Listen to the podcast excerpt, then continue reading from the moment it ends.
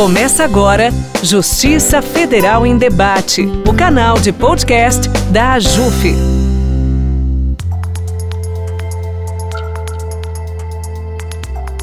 Olá, ouvinte! Está no ar o quadro Entrevista do podcast Justiça Federal em Debate, promovido pela AJUF, a Associação dos Juízes Federais do Brasil.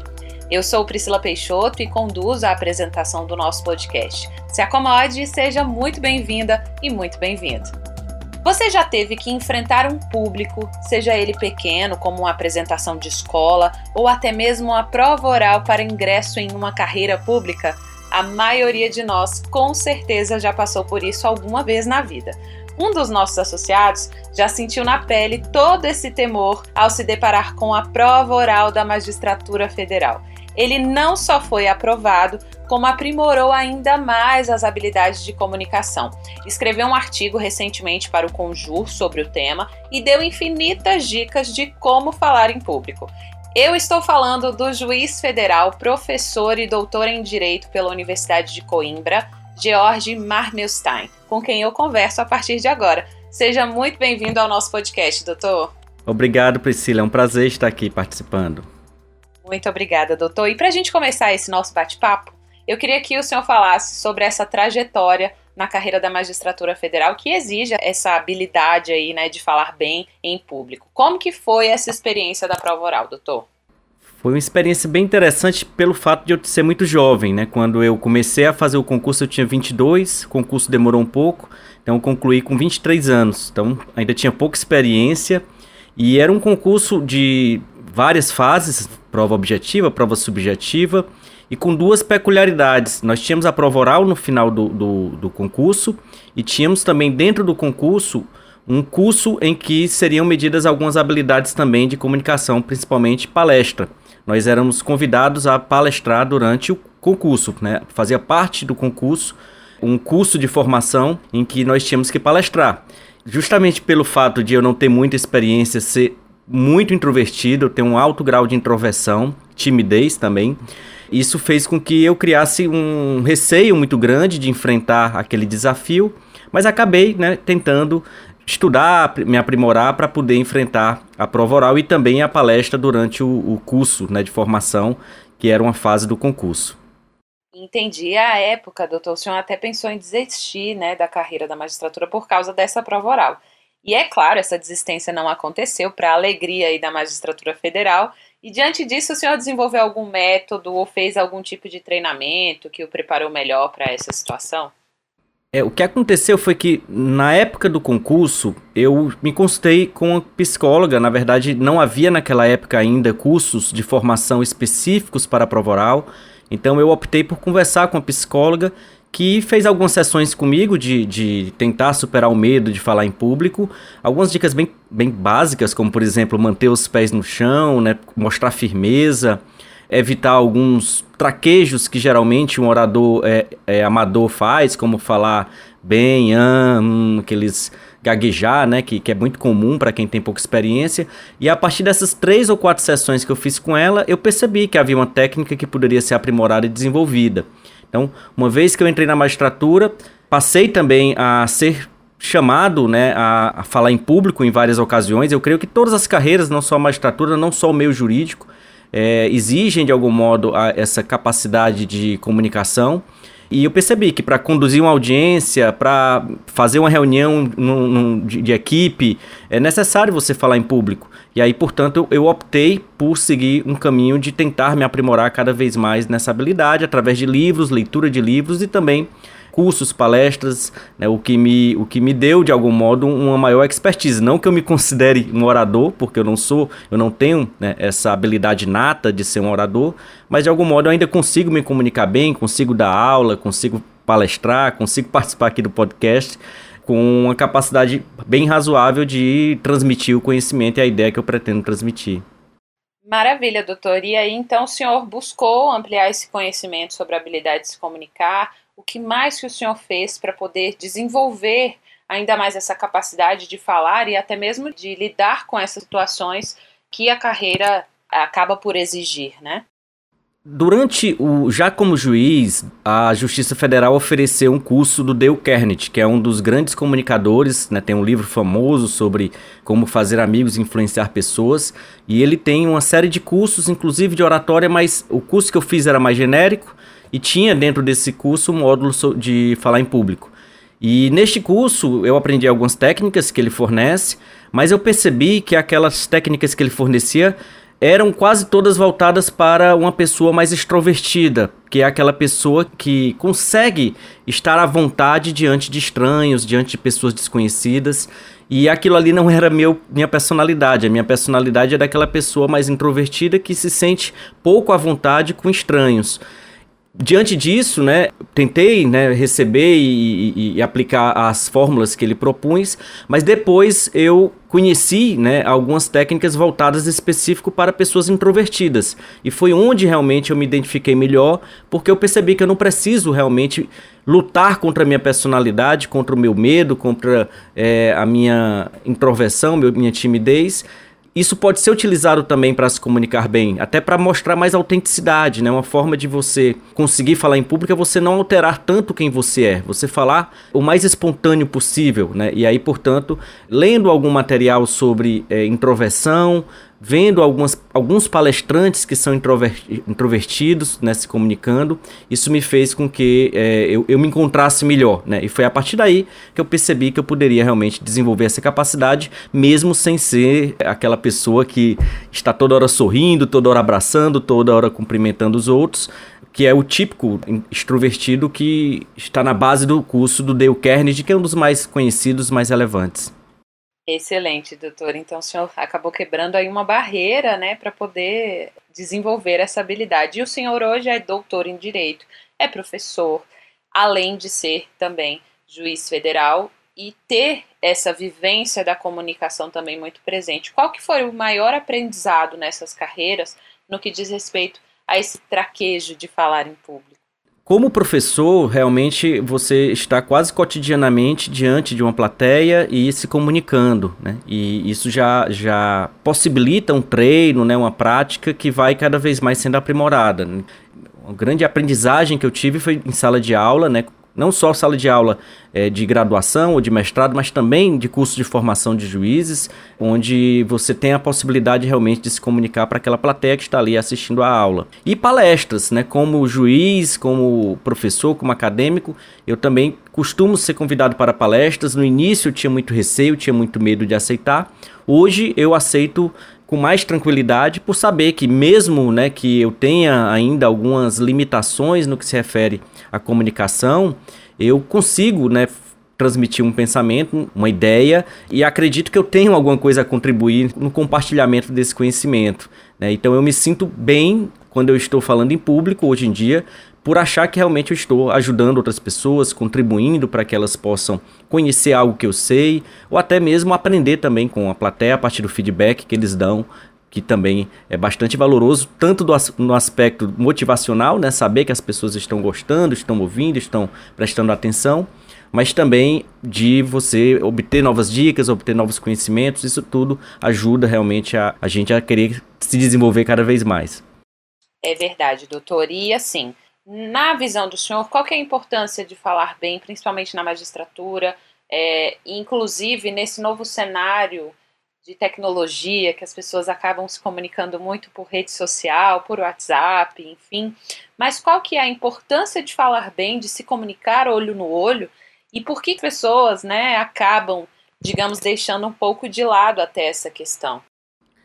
Para que a gente perceba a importância de falar em público, ou qualquer habilidade comunicacional, também a escrita, né, também o trabalho em equipe, né, outros tipos de que a gente chama de soft skill, né, que, que são habilidades que você adquire na prática, basta ver uma pessoa que não fala bem em público tentando se comunicar a pessoa pode ter o melhor conhecimento do mundo, né? Pode ser realmente uma pessoa bem preparada, pode ser uma pessoa que tem muito a contribuir para uma equipe, para um, uma audiência, por exemplo, mas se ela não soubesse comunicar, ela não transmite segurança, ela não transmite aquela ideia de que aquele conhecimento vale a pena ser é, recebido e avaliado positivamente.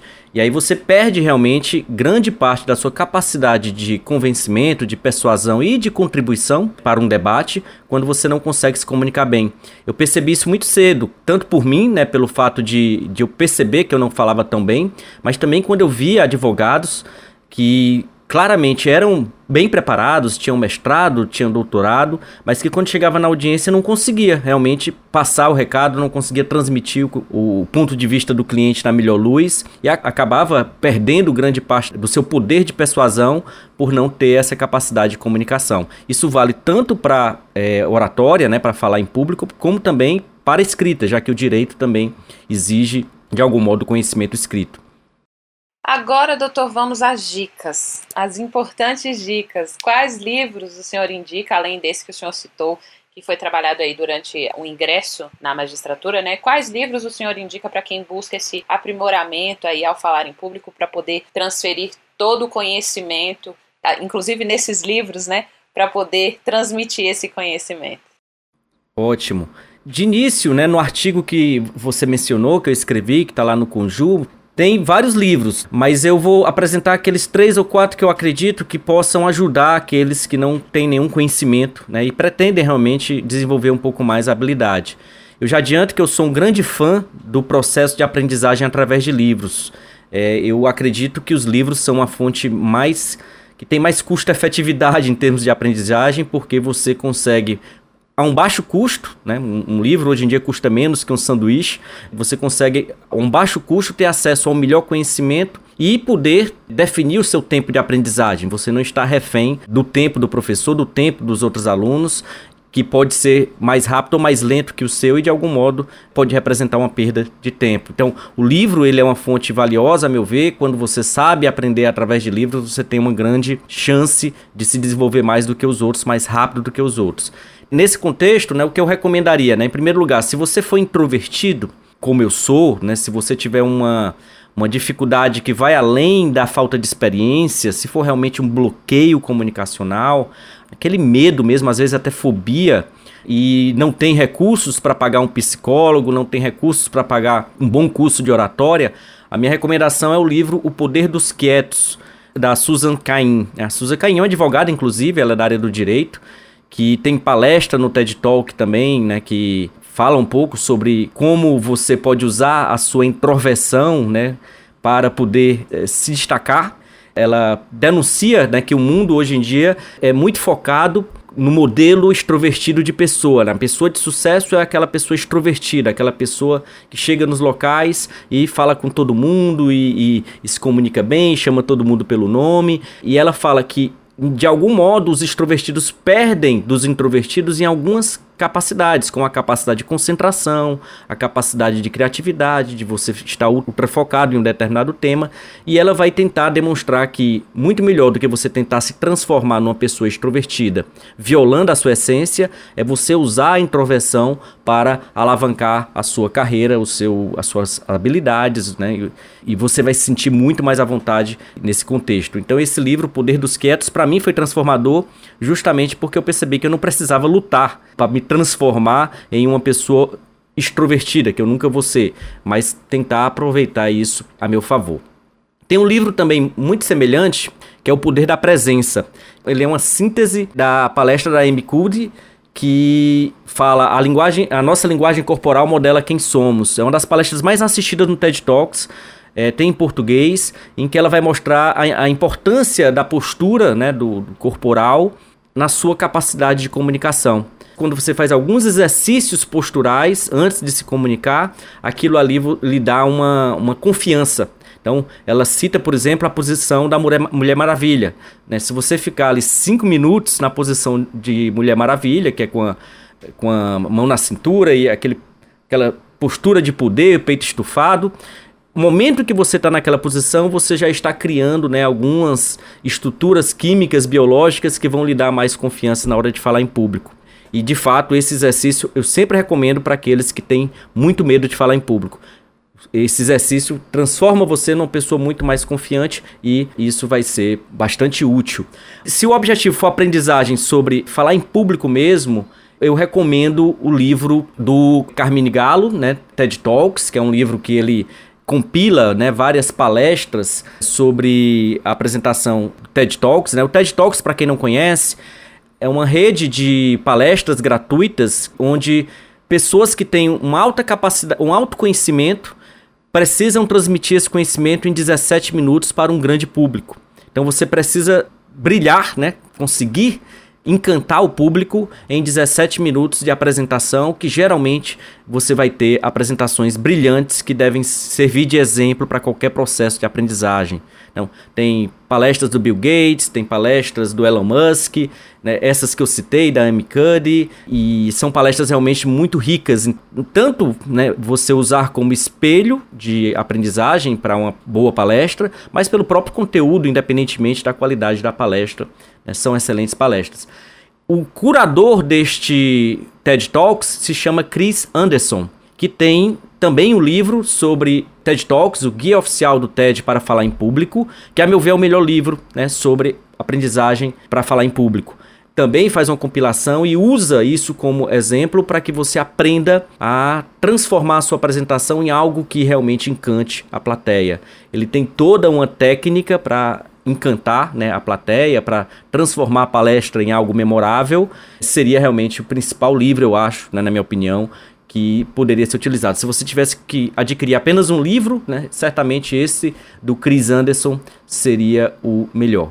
Basicamente eram, esses, tem vários outros que eu menciono no texto, mas que estes que eu citei aqui já são talvez os melhores, para não ficarem tão perdidos né, com tantas opções.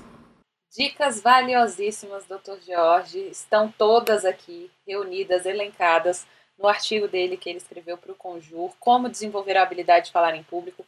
Confissões de um Introvertido, um texto muito gostoso de ler, muito dinâmico e ao final do texto tem todas essas dicas que o Dr. Jorge deu aqui, citando todos esses autores, Chris Anderson, Amy Curry, Susan Kine, como ele falou, várias opções para você, magistrado, magistrada, para você estudante, para você advogado que ouve o nosso podcast e que precisa aí aprimorar a sua habilidade de falar em público. Infelizmente, o nosso podcast Justiça Federal em Debate vai ficando por aqui. Eu agradeço imensamente a participação do nosso convidado, Dr. Jorge Marmstein. Obrigada pela disponibilidade, doutor, pelas dicas, por partilhar um pouco da sua história conosco. Eu que agradeço, sempre bom poder contribuir para a JUF, né, a nossa associação, que eu tenho muito orgulho de participar, já inclusive participei ativamente como membro da diretoria. Sempre que puder, estou aqui à disposição, né, para poder ajudar no que for possível. Muito obrigada, doutor. Muito obrigada a você também, ouvinte, que ficou conosco até aqui. E para ouvir os nossos episódios anteriores, basta rolar o feed aí do seu tocador de podcast. Acesse também as redes sociais da JUF. Estamos no Instagram, Twitter, Facebook, YouTube e também o nosso site ajuf.org.br. O artigo, o link do artigo vai ficar aqui também no nosso episódio. Muito obrigada e até a próxima. Obrigado, até logo. Você ouviu Justiça Federal em Debate, o canal de podcast da AJUF.